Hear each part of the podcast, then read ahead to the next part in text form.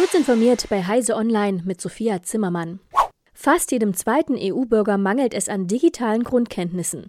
Nur 54 Prozent der Europäerinnen und Europäer zwischen 16 und 74 Jahren hätten zumindest grundlegende digitale Fähigkeiten, heißt es in einem Bericht der EU-Kommission. Damit ist der Wert weit hinter dem EU-Ziel, bis 2030 eine Quote von 80 Prozent zu erreichen. Deutschland liegt mit knapp unter 50 Prozent noch unter dem EU-Durchschnitt. Berücksichtigt wurden etwa Fähigkeiten wie das Lesen von Online-Nachrichtenseiten, die Suche nach Informationen im Netz oder die Überprüfung von Quellen. Am Wochenende wird erneut eine chinesische Raketenstufe unkontrolliert auf die Erde stürzen, und noch ist völlig unklar, wo sie einschlagen wird.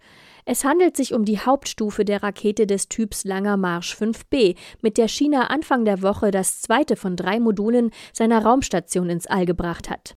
Anders als bei allen vergleichbaren Weltraumraketen ist bei dieser chinesischen Rakete kein kontrollierter Absturz vorgesehen, weswegen sie überall auf der Erde landen und unter Umständen sogar Schaden anrichten könnte. Laut der Aerospace Corporation wird das über 20 Tonnen schwere Objekt in der Nacht zu Sonntag abstürzen. Stimmt der errechnete Zeitpunkt genau, wäre das über dem Norden der arabischen Halbinsel. Noch beträgt die ermittelte Unsicherheit aber plus minus 16 Stunden. Damit kann es noch so gut wie überall zwischen 42 Grad nördlicher und südlicher Breite der Fall sein. Die Geschäftsergebnisse von Intel, Amazon und Apple ähneln sich nur teilweise. Alle drei leiden unter Lieferproblemen, aber die Auswirkungen könnten kaum unterschiedlicher sein. Während Intels Umsätze deutlich zurückgingen und zu einem Millionenverlust führten, konnte Amazon seinen Umsatz steigern, aber die Gewinne haben sich mehr als halbiert.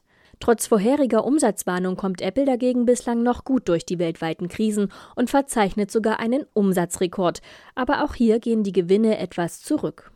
Befürworter längerer Laufzeiten für Atomkraftwerke in Deutschland verweisen häufig auf ein Gutachten des TÜV Süd, laut dem das Atomkraftwerk ISA 2 weiter betrieben und der Betrieb des AKW Grundremmingen C wieder aufgenommen werden kann. Dieses Gutachten sei eine schlampig argumentierende Auftragsarbeit, meint nun eine Hamburger Rechtsanwaltskanzlei im Auftrag der Umweltorganisation Greenpeace. Auch ergebe sich der Eindruck, der TÜV lasse geltendes Atomrecht außer Acht. Das Gutachten könne nicht als seriöse Bewertung anerkannt werden. Diese und weitere aktuelle Nachrichten finden Sie ausführlich auf heise.de.